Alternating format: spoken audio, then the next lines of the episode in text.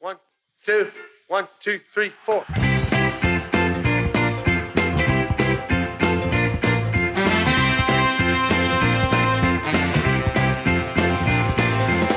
Nous sommes heureux de vous proposer ce soir un nouveau podcast et particulièrement de vous souhaiter la bienvenue dans Du cinéma au top avec de la musique et du cinéma. Ce nouveau format vous est offert par le collectif Le Pitch était presque parfait. Nous espérons sincèrement que vous allez aimer cet épisode et rappelez-vous, quel que soit le film, quelles que soient ses qualités, il pourra toujours y avoir une chanson pour vous faire vibrer. Vous, moi, eux, tout le monde. Tout le monde.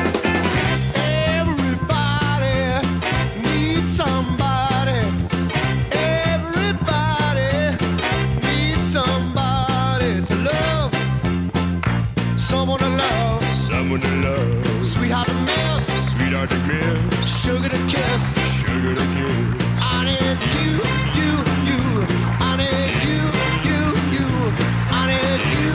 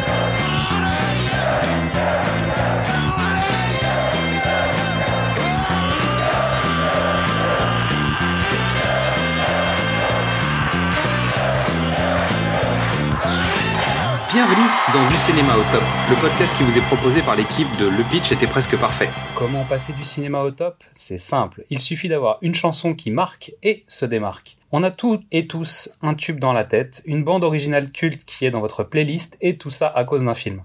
Encore un bon prétexte pour parler de cinéma, me direz-vous? Et vous avez raison. Et pour cette mission, je me suis entouré des meilleurs. J'ai choisi le DJ qui a sauvé ma vie hier soir, Mr. E. Et celle qui ne sort jamais sans son parapluie car trop souvent il pleut des hommes, Midissa sera avec nous tout à l'heure. Allez, et c'est parti, musique DJ. Bonsoir Mr. E, comment ça va? Très bien, merci de m'inviter. Bah merci de m'accompagner dans ce programme. Un tube tiré d'un film euh, pour cette première émission, tu penses à quoi toi? The Danger Zone. Ah. Top Gun. Ah, un indice pour vous qui êtes chez vous. Il y aura un débat sur le sujet. Euh, Peut-être un jour. Mais pourquoi pas? Donc Danger Zone de la BO de Top Gun. Hmm, Assumé. Assumé. Complètement. Très bien. Parfait. Alors, la présentation de ce concept de cette émission, nous allons d'abord parler d'une chanson, mais qui est avant tout un prétexte pour parler de cinéma. Donc, comme vous l'avez compris avec l'ouverture de, de ce podcast, nous allons parler de Everybody Needs Somebody. Chanson tirée du film Les Blues Brothers de 1980, signé par John Landis. Première fois avec ce film, Mr. E. Est-ce que tu as un souvenir de ta première diffusion des Blues Brothers Euh, Cinéma, télé, VHS Télé et surexcité parce que le- j'ai été biberonné à la soul music, donc c'était toutes les vedettes que j'écoutais toute la journée et tout le week-end. Alors, est-ce que je me souviens? Moi, j'aurais tendance à dire Canal Jimmy ou peut-être Arte. Ah oui, donc euh, années 80 début des années 90. Ouais, ouais, ouais, tard. Tard. Pour le coup. Mais euh, après, c'était des artistes que je connaissais forcément dans ma vie quotidienne et qu'on écoutait à la maison. Mais je me suis mis sans doute aux comédies musicales un peu tard. J'ai peut-être été un peu réfractaire à la comédie musicale ou aux films musicaux, puisqu'en fait, les Blues Brothers n'est pas une comédie musicale. Non. En tout cas, on n'a pas les attraits. Euh, et pareil, je me suis mis à. bah, j'ai regardé Tommy à peu près dans la même période, je pense. Il y a dû avoir une rétrospective ou quelque chose comme ça. Arte, les Blues Brothers, Tommy, Phantom of the Opera et un quatrième film. Ouais. Ils ont fait un thème là-dessus. Il y, a- il y a dû avoir quelque chose comme ça. Donc j'ai dû regarder ça à l'époque. Euh, voilà. Le pitch. Dès sa sortie de prison, Jack Blues est emmené par son frère Elwood chez Sœur Mary Stigmata, qui dirige l'orphelinat dans lequel ils ont été élevés. Ils doivent réunir 5000 dollars pour sauver l'établissement, sinon c'est l'expulsion. Donc le premier c'était Allociné et Sens Critique, donc des sites qui ont le même pitch, évidemment, qui doit être le quatrième de couverture de quelque chose. J'en propose un deuxième, Ah, ah, je tairai pour l'instant le nom du site sur lequel je l'ai trouvé. L'orphelinat dans lequel les frères Blues ont été élevés doit fermer faute de fonds. Ils décident de remonter un groupe de musique afin de donner un concert dont les recettes iraient à l'orphelinat. Je trouve ce pitch beaucoup plus efficace. bien plus ben, parlant. c'est- l'internaute. voilà. Donc bravo à l'internaute. Et à l'Ociné Sens Critique, vous pouvez, vous pouvez écouter ce que fait l'internaute parfois. Pas toujours. Donc comment on trouve ce pitch? Bien, sauf qu'il élude tous les ennemis que les Blues Brothers vont se faire au cours du film. Ouais, c'est vrai qu'ils se font pas que des copains pendant ce film. il, y a, il y a plutôt une pléiade de personnes qui leur en veulent. Puis plus le film avance, plus, Plus ils sont nombreux. plus ils sont nombreux. Pour pouvoir se remettre dans l'ambiance et que vous veniez avec nous, nous allons utiliser la machine à voyager dans le temps pour se remettre dans les années 80 avec la bande-annonce des Blues Brothers.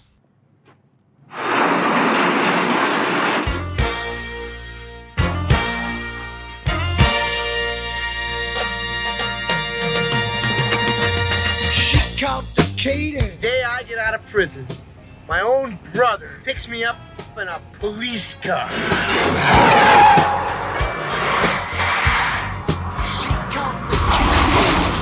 They want $5,000. Five grand, no problem. We'll have it for you in the morning. No! I will not take your filthy, stolen money. I guess you're really up shit creek. Jesus Christ! Putting the band back together. You better think, think,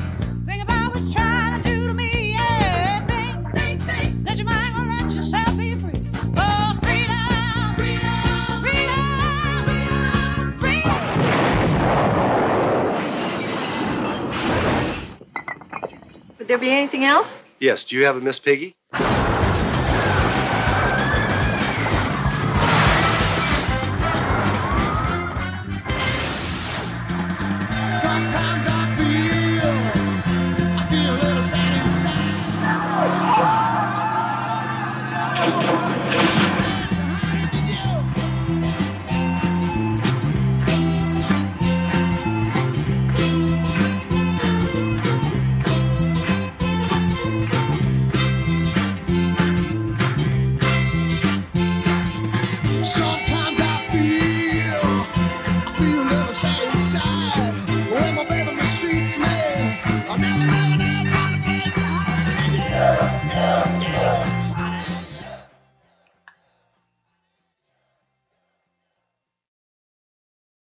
Évidemment, c'est une bande-annonce tout à fait musicale, ce qui signifie que, bah, en fait, vous avez rien entendu de particulier à part la chanson.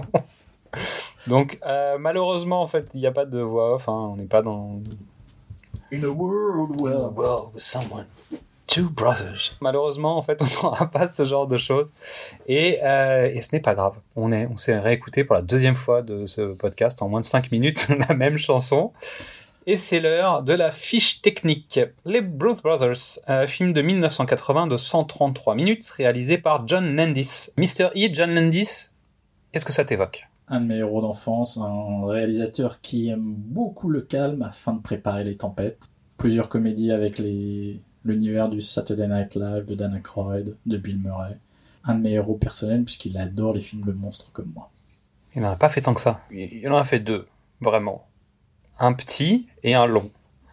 Le petit étant le film d'horreur le plus vu de l'histoire du cinéma, qui s'appelle Thriller, et c'est le clip de Michael Jackson. Donc je pense qu'on commence à atteindre un niveau de, de cultissime un peu violent. Et le second date de 1982 ou 83, et c'est le Loup-garou de Londres. Exactement. Une année très poilue. Non, mais blague à part, il y a, il y a le Loup-garou de Londres qui est sorti cette année-là, et il y a Hurlement qui est sorti cette année-là. En fait, la même, la même année, il y a trois films de loup-garou un peu importants qui sont sortis, euh, dont Hurlement et euh, le Loup-garou de Londres. On le retrouve aussi à la réalisation d'un prince à New York, et du flic de Beverly Hills 3. Moins inspiré. On peut pas, on peut pas être parfait. Euh, c'est aussi lui qui réalise un film culte, surtout aux États-Unis, qui s'appelle American College ou Animal House. Et euh, il a réalisé aussi pour Michael Jackson Black and White. Un clip connu. Pas aussi culte que Thriller, mais euh, connu. Juste le film qui a fait commencer le morphine. C'est ça. Techniquement, on était, on était pas mal. Il a aussi signé donc un double film, puisqu'il y a une première partie et une suite, qui s'appelle Hamburger Film Sandwich et Cheeseburger Film Sandwich, qui sont le- les films de référence des nuls. Bah, À titre d'exemple, euh, le générique de Hamburger Film Sandwich, c'est la carioca. Tout simplement. Donc John Landis, pas trop pop culture quand même. Non. Au casting, on retrouve John Bellucci, feu John Bellucci, qu'on retrouve aussi dans 1941, le, le, le- le flop de Steven Spielberg. Non, Steven Spielberg n'a pas de flop. Non. C'est de la propagande. C'est de la propagande. Et Animal House, évidemment. Euh, il est le frère de James Bellucci, qu'on connaît pour Double Détente, avec Arnold Schwarzenegger. C'est gentil de le dire comme ça parce que James a passé sa vie à être le frère de John. On a aussi Dan Aykroyd, qui joue El- Elwood Blues, euh, qu'on connaît surtout pour SOS Fantôme. Est-ce que je cite Coneheads comme un film de référence ou finalement c'est Mm. peut-être un peu pointu C'est son. Tu l'attendais pas, ça, là. Eh bien. Tu sur lui, tutu. Et un fauteuil pour deux, quand Et un même, fauteuil pour deux. évidemment. Donc, euh, on le connaît, il a fait plein de rôles. Et, euh, Et My Girl. et My Girl. Parce qu'on a eu ce débat. On retrouve dans les artistes connus de premier plan qui chantent à l'intérieur du film James Brown, Cap Calloway, Ray Charles, Aretha Franklin, Johnny Hooker et Chaka Khan. Cachée quelque part dans une église en train de chanter. Mais elle est là. Mister E, ton avis sur le film? Le plus grand film de tous les temps. Je pense que je regarde euh, les Blues Brothers au moins une fois par an. Le plus grand film de tous les temps musical, Ah non, le plus grand film de tous les temps. tout court. Tout court. C'est-à-dire que Un jour sans fin ne compte pas. Terminator 2 ou 1 ne compte pas. Conan le barbare n'existe pas. C'est pas compliqué. Dès qu'il y a un nouveau support, et dès qu'il est disponible, c'est le premier film que j'achète. Ok. Le mieux, c'est le support CD audio. Euh, cassette. Cassette, mais Cassette. audio. Cassette audio. Voilà, l'au- l'audio. Vinyle, cassette, disque, MD. Tu as le MD de- des Blues Brothers j'avais pas de lecteur MD. Ah, c'est pour ça. Mais j'ai Euh, le date. Hein j'ai le date. Ah Ça, c'est vilain. C'est très vilain. Il faut avoir un lecteur de date. Ça s'appelle un calendrier. Ça, ça va être, ça, ça va complètement être tranché, je te On a le dis direct. perdu la moitié des Celle-là, auditeurs. Celle-là, elle est Ils pareille. viennent de partir. Autant le truc pointu sur Conan, ça passait, mais alors celle-là, elle passe pas du tout. Quoi. Grand fan absolu des Blues Brothers, Mr. E, comment on va isoler trois moments forts de ce film? Est-ce que tu es capable de faire ça? Oui. Allez, on t'écoute. L'intro du film, Ok. qui est d'un calme, d'une lenteur, d'une longueur absolue. Alors quand tu dis l'intro, tu parles de la scène dans la prison. Ah non, je parle de là, oui. Je parle dès le premier plan sur Chicago et la partie euh, industrielle, l'arrivée très lente euh, devant la prison, le départ extrêmement lent euh, de Jake de la prison. Avec un clin d'œil de Frank Oz qui lui remet ses affaires. Tout à fait. Donc Frank Oz, pour ceux qui savent pas, bon, c'est le, on va dire, c'est le papa de Yoda, même si c'est pas tout à fait ça. C'est l'animateur de Yoda, c'est celui qui fait sa voix surtout. Euh, Il a travaillé sur les Muppets, il a travaillé sur Sesame Street, il est co-réalisateur de Dark Crystal. Donc euh, c'est c'est Réalis- quelqu'un Réalisateur de la petite boutique des horreurs. et réalisateur de la petite boutique des horreurs, dont on parlera peut-être un jour dans cette émission, puisque ça parle de musique aussi. C'est une comédie musicale, comédie horrifique. Donc là, on a quand même trois genres qui sont pas censés fonctionner les uns avec les autres vraiment, et ça marche. À peu près, Ça marche. ça marche. Ok, première scène, donc le calme, le fameux calme avant la tempête, euh, cher à John Landis dans ses réalisations. Toujours commencer doucement, tranquille. Et c'est vrai que le film démarre pas tout de suite. C'est-à-dire qu'il y a des discussions, c'est plutôt calme, ça va pas très vite, et puis petit à petit, ça, ça monte en puissance avec le temps. Deuxième scène, s'il te plaît. On va exclure les numéros musicaux. Oui, trop facile.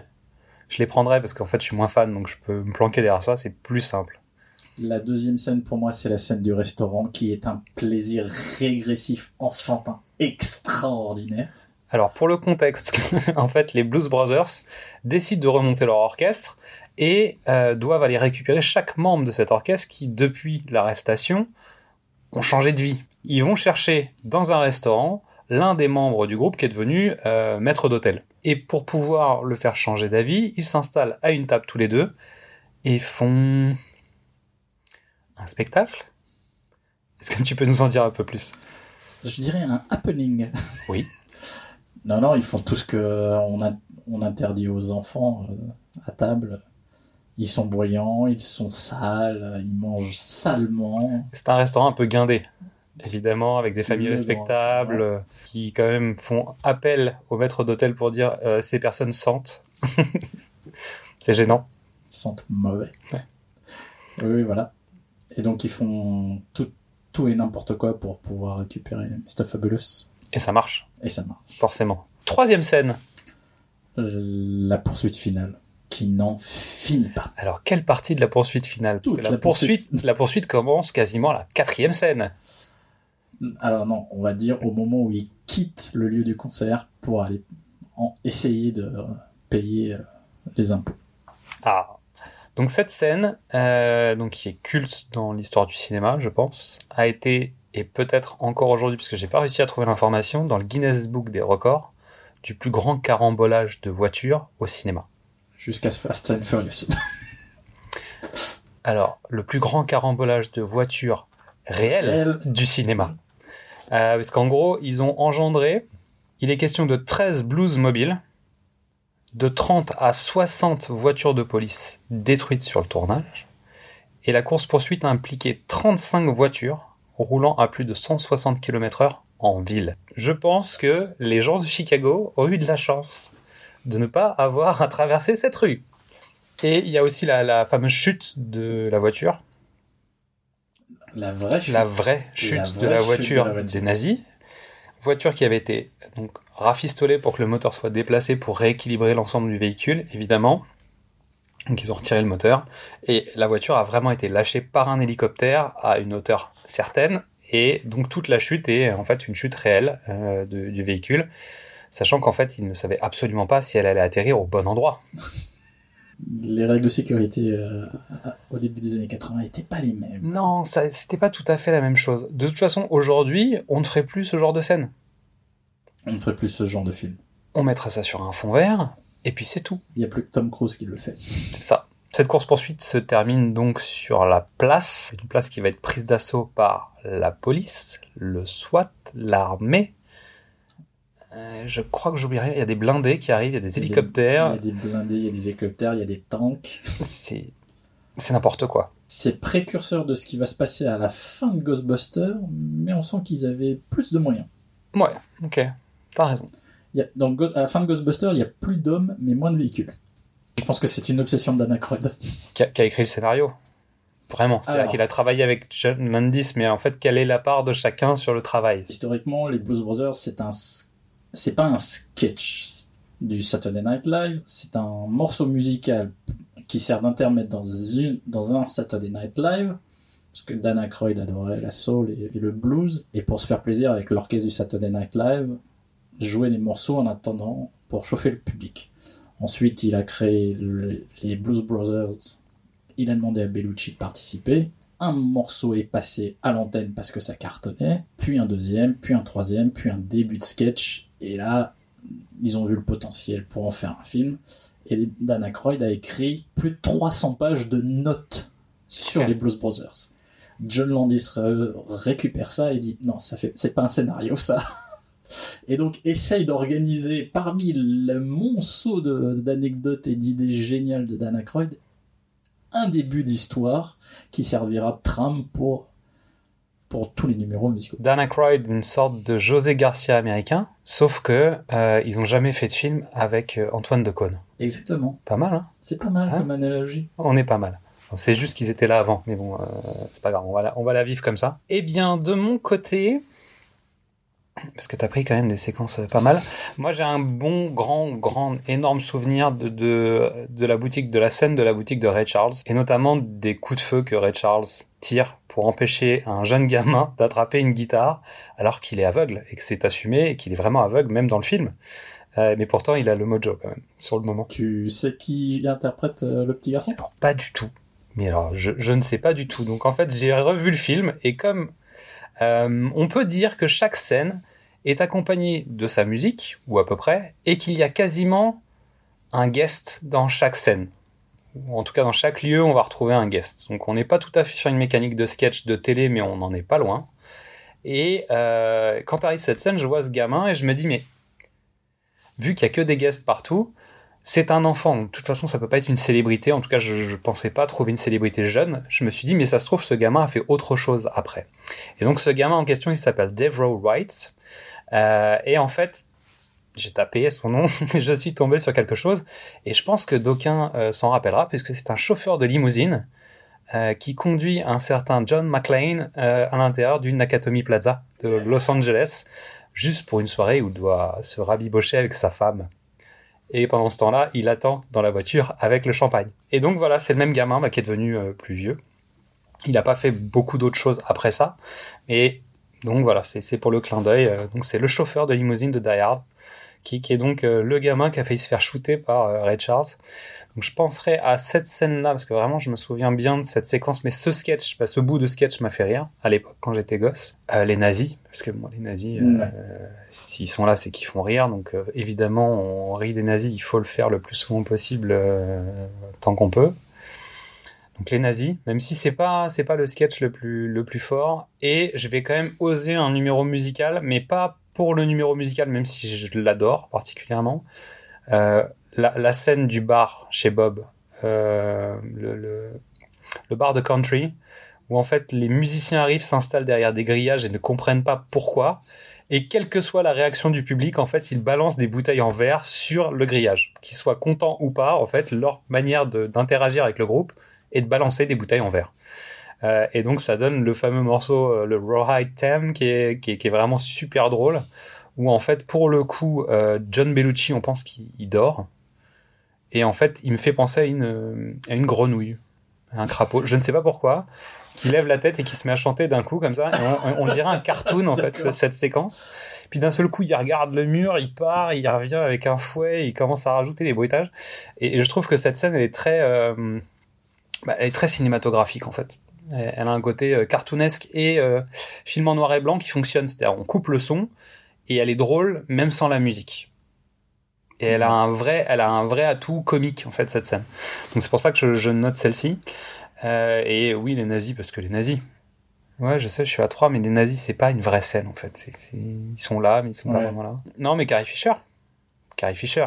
Ah, forcément, j'ai découvert le film un peu tard. Donc évidemment, j'avais vu Star Wars. Donc Carrie Fisher, euh, bah, c'est Star Wars, c'est la princesse Leia La qui est princesse euh, Leia, à cinq reprises dans le film, qui vient euh, donc avec des armes en plus, des armes, des armes à feu, des explosifs, un lance-flamme, euh, Un lance-roquette ou un bazooka, bazooka. Euh, la mitrailleuse lourde vient essayer de tuer Jake qui lui avait fait une demande en mariage et qui l'a planté devant l'hôtel. En somme, tout simplement. tout simplement. Sachant qu'en fait elle était avec Dana Croyd, plus ou moins à l'époque, En couple. en couple. Ouais. Et qui lui a sauvé la vie sur le tournage. Elle s'est étouffée et il lui a sauvé la vie. Et il l'a demandé en mariage juste après. C'est pas mal. C'est pas mal, hein C'est Ouais, pas c'est mal. pas mal. Le mec a sauvé la princesse Leia. Fort. Donc a fini par le quitter pour retourner avec Paul Simon, avec qui elle était avant, de Simon and Garfunkel pour ceux qui savent pas.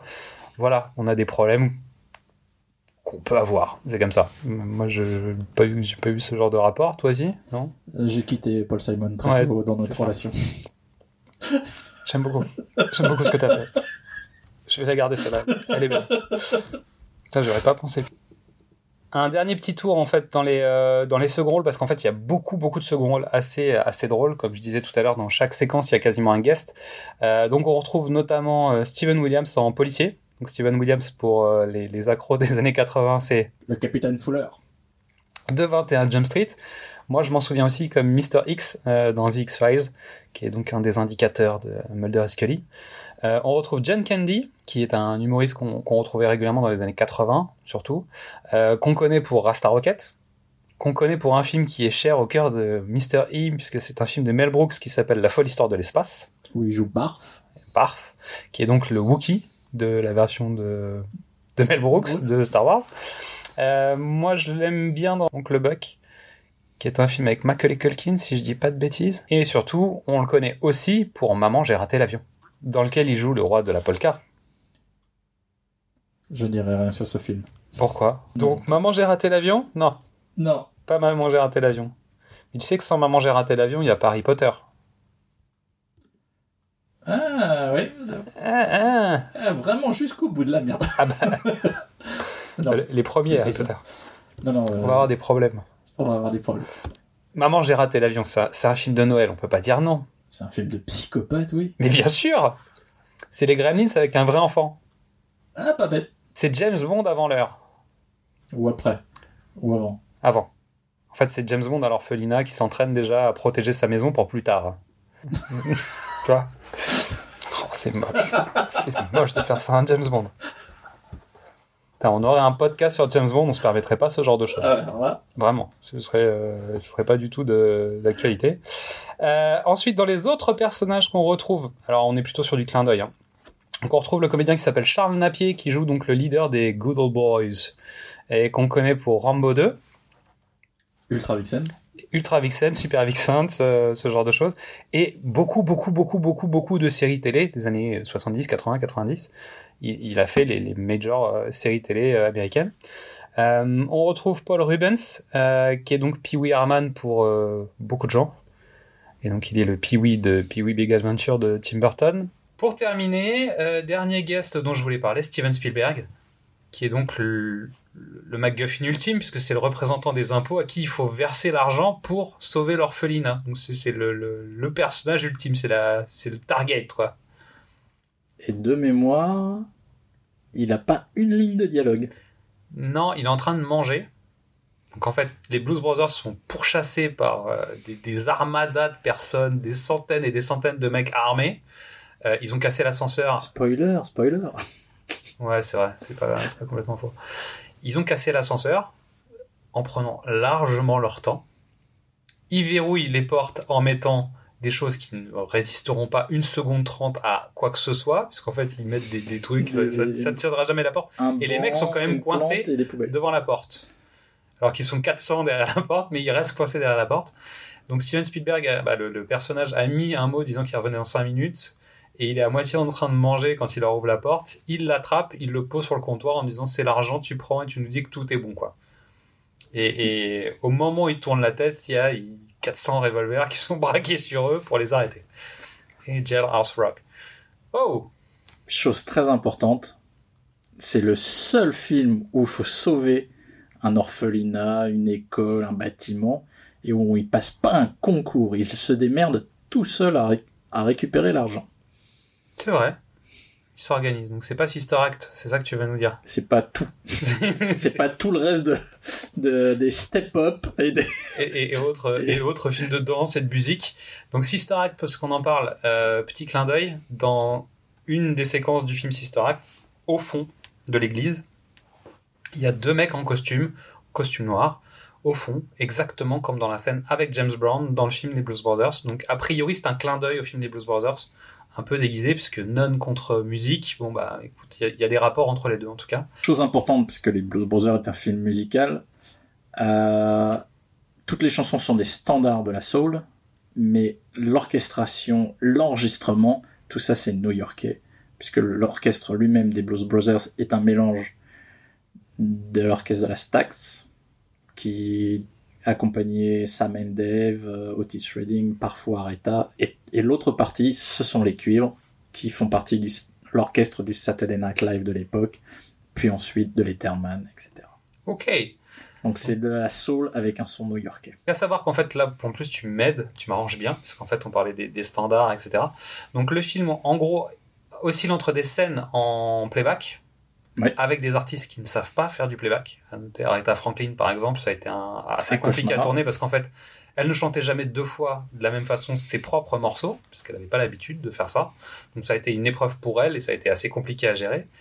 Et euh, des artistes qui ont été shootés live, type euh, James Brown, parce qu'en fait, James Brown pour les mêmes raisons qu'Aretha Franklin, ne savait pas faire du playback. Et comme son numéro était compliqué, qu'il y avait des choristes, des danseurs, etc., etc., ils ont shooté euh, James Brown en direct, et tout le reste des, des musiciens, des chanteurs, des chœurs, etc., sont en playback. Chaka Khan inclus, forcément. Et les danseurs, pour le coup, sont professionnels, alors qu'ils ils ont fait travailler notamment sur la scène de Ray Charles des danseurs amateurs. Et en gros, ils ont mixé un peu différents trucs, c'est-à-dire ils ont essayé des choses sur une des scènes, ils se sont dit, bon, ok, ça avait pas complètement marché, donc on va faire autrement pour la scène d'après. Euh, on, on est quand même d'accord que... Alors John Landis dit lui-même qu'ils ont commencé à tourner sans avoir un script terminé, mais Ouais, je pense que tout le film a été à l'avenant. Puisque lui-même dit, en fait, on avait crédit illimité chez Universal à l'époque, chose qui n'arrivera plus jamais, hein, qu'on soit, soit concret. Euh, mais en gros, ils ont construit le film au fur et à mesure et ils ont dû améliorer des choses au fur et à mesure. Euh, ce qui donne sans doute la scène de fin. Ils ont dû attendre la fin du tournage pour pouvoir dépenser assez d'argent pour mettre tous ces gens sur cette place avec les tanks, les hélicoptères, etc. Cette scène a dû coûter un fric fou. Elle a été grandement préparée, mais ça a coûté un fric fou. Euh, D'autre part, le film s'est fait démonter par la critique à la sortie, notamment parce que deux blancs qui chantent de la musique de noir, c'était un problème à l'époque. Euh, et, et- et ça me fait une transition parfaite puisque c'est le moment de la chronique de Midissa qui va nous parler un petit peu des Blues Brothers et de Everybody Needs Somebody. Ces deux frères qui portent un chapeau noir, des lunettes noires et un costume noir. Ils auraient pu devenir croque-morts, mais ont choisi de devenir les Men in Black du Rhythm and Blues. Et ouais, les Blues Brothers ont marqué les années 80 avec leur swing déjanté et leur voix de crooner, mais surtout avec un film drôle qui vire parfois à l'absurde quand ils sortent des clous du pain sans rire. Ce que j'ai adoré dans ce film, c'est de voir la magie opérer sur moi. Deux hommes blancs ont réussi à me faire groover. Et ouais, les frères blues m'ont fait me lever, danser et chanter sur le morceau Everybody Needs Somebody to Love. Une chanson qui parle d'amour sur un air de rhythm and blues et de rock and roll qui ferait bouger n'importe quelle paire de fesses. Moi, j'appelle ça de la magie. Littéralement, tout le monde a besoin de quelqu'un à aimer. Si c'est pas beau ça. Tu m'étonnes que le morceau ait été un succès. Une chanson qui parle d'amour et qui ne donne pas envie de chialer et de se pendre, c'est du jamais vu. Eh bien, on va laisser Midissa danser hein, euh, avec euh, ses deux copains préférés. Donc, euh, on, on pourrait, il suffit qu'on se mette en costard, peut-être que ça va faire la blague. Parce qu'on sera les deux blancs. Ça, ça, devrait, ça peut marcher. T'es le grand mec, je suis le petit gros, c'est parfait. Ouais. Après, bon, je, je, je prends la, bah, je prends la carrière de Dan Aykroyd, en fait. Peut-être que je suis son parcours, on ne sait pas. En tout cas, je me, je me trouvais plus grand avant. Euh... C'était ça, sans doute. J'étais moins passé. Elle te plaît pas, celle-là, non Elle est très bien. Sinon, je la garde pas, hein, s'il faut. Je l'ai tenté, elle est passée. Euh, ça c'est fait, ça c'est fait, ça c'est fait, ça c'est fait, ça c'est fait. Petit point. On parle d'Everybody Needs Somebody. C'est une chanson qui n'est pas euh, originale des Blues Brothers. C'est une chanson qui a une existence, comme tu le disais tout à l'heure, qui a été écrite par quelqu'un d'autre et jouée par quelqu'un d'autre. Et plusieurs quelqu'un d'autre. Alors, à l'origine, c'est une chanson de Solomon Burke, qui est une des voix les plus méconnues de la soul, mais c'est un, quelqu'un de très important parce qu'il permet de faire le passage entre le gospel et la soul. Et c'est une voix extraordinaire. Je vous invite à écouter l'origine. On en profite, on va le mettre euh, pendant qu'on en parle, comme ça on aura le, le morceau. Euh, Peut-être qu'on terminera par celui-là, mais j'ai deux autres versions du morceau qu'on pourrait écouter. Une première qui est par les Rolling Stones. Les Rolling Stones ont chanté la chanson. Ambiance euh, quasi Beatles. Pas tout à fait, mais on est plutôt sur la partie un peu euh, on va dire, des, des Stones. Si je peux me permettre ce genre de commentaire. Et une autre version par Wilson Pickett. Donc on est d'accord que là on commence à parler de gens qui font partie des standards de la musique. euh, On est d'accord. Ouais. Donc on verra par laquelle on termine, mais en tout cas vous pouvez profiter pendant qu'on parle euh, d'un petit bout euh, extrait lointain, et on vous invite à aller écouter ces morceaux et ces, ces différentes versions, euh, histoire de vous faire un- une idée. Celle qui bouge le plus, et là je rejoindrai Midissa dix fois, c'est quand même celle des Blues Brothers. qui n'est pas euh, la chanson du film. La chanson que tu trouves sur les ban- la bande originale a été recréée de toutes pièces avec des choristes qui ne sont pas dans le film Mais Avec- si, c'est- Jake qui chante Non. par moment, non Il fait les voix de femmes. et avec un public enthousiaste dès le début des... de la chanson alors que dans le film, euh, pas du tout. On peut pas lui faire, il, il la connaît par cœur, il connaît les albums par cœur, il doit avoir les lives même. Oui. Euh, il y a une suite aux Blues Brothers. Je sais que ça peut être douloureux. Euh, moi, je l'ai vu au cinéma, personnellement. Je, je, suis pas, c'est pas le meilleur film du monde, et là, on est très loin d'être sur un équivalent. Non, mais c'est le meilleur concert de soul des années 2000 euh, filmé du monde. Mais c'est ça, exactement. Et c'est un, c'est un beau clin d'œil à John Bellucci. Oui. J'ai trouvé. C'est un bel hommage. C'est-à-dire que pour lui rendre hommage, ils ont été obligés d'être trois pour le remplacer. Donc je trouve quand même que c'est pas mal. Et il y a des très grands noms à l'intérieur de cette BO. En fait, ils ont, ils ont maintenu le concept d'origine qui était de faire venir des artistes et de faire un- une sorte de compilation de folie euh, de la black music, euh, rhythm and blues de, de, de, de sa génération et multigénérationnel parce qu'en plus il y a un écart d'âge entre les, les artistes qui est plus grand encore dans la version 2000. Euh, donc je recommande quand même d'écouter la bande originale. Je sais pas si tu recommandes de voir le film, mais en tout cas, je recommande d'écouter la bande originale. On est d'accord. Le film se ressemble, c'est-à-dire c'est c'est vraiment une sorte de, de construction à l'identique euh, avec des séquences qui se répondent. Il y a une séquence qui répond à la séquence du, du bar country euh, parce qu'ils vont faire du bluegrass, je crois. Tout à fait. Euh, ils arrivent dans un endroit un peu mystique qui est le bayou et, et en fait il y a des scènes qui se répondent. Je pense que les historiens du cinéma diront que Blues Brothers 2000 est le premier reboot de l'ère moderne. C'est vrai. Non, non, mais pour le coup, ça, ça marche bien. Donc, non, non, mais c'est un film qu'on vous conseille euh, à titre informatif et à titre musical. Voilà. Par contre, je pense que ça fait pas date dans l'histoire du cinéma. On est d'accord? On est On d'accord. est d'accord. Et donc, pour terminer cette émission, euh, un dernier clin d'œil. Euh, donc, je vous invite à aller euh, regarder, parce que à la limite, pour ceux qui n'aiment pas forcément ce genre de musique, euh, le clip suffit. Le clip de Method Man et Redman, euh, qui s'appelle Whatever Man, qui est donc un, une parodie en fait de, de- des Blues Brothers. Donc où ils sont déguisés, il y a la scène avec euh, avec la, la pingouine, la, On dit un hommage. la parodie, non, c'est une parodie. Parce qu'il... Ah, quoique non, non, je pense que c'est un hommage. C'est un. C'est un hommage parce qu'en fait, ils refont les séquences. Ils s'en moquent pas vraiment. Ils refont les séquences. C'est juste que le fait que Method Man et Redman le fassent, eux, donne cet aspect parodique forcément. Euh, mais je pense que c'est un réel hommage au film des Blues Brothers. Euh, avec la séquence de la pingouine, euh, dont je me souviens en fait. Je vous renvoie vers ce, ce clip de Method Man et Redman. Est-ce qu'on a fait le tour? Non, mais on n'a plus le temps. Mais on n'a plus le temps. Mais on n'a pas fait le tour. Mais on n'a pas fait le tour. Mais peut-être qu'on reviendra. Avec plaisir. Parce qu'on parle de musique. Donc pourquoi pas reparler d'une autre musique plus tard? Du film des Blues Brothers. Comme ça, on en reparlera en disant oui, euh, on n'avait pas parlé de ce morceau de musique.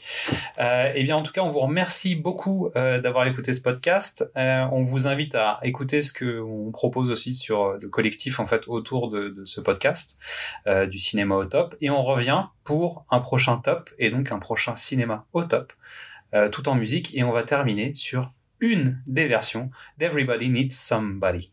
À bientôt.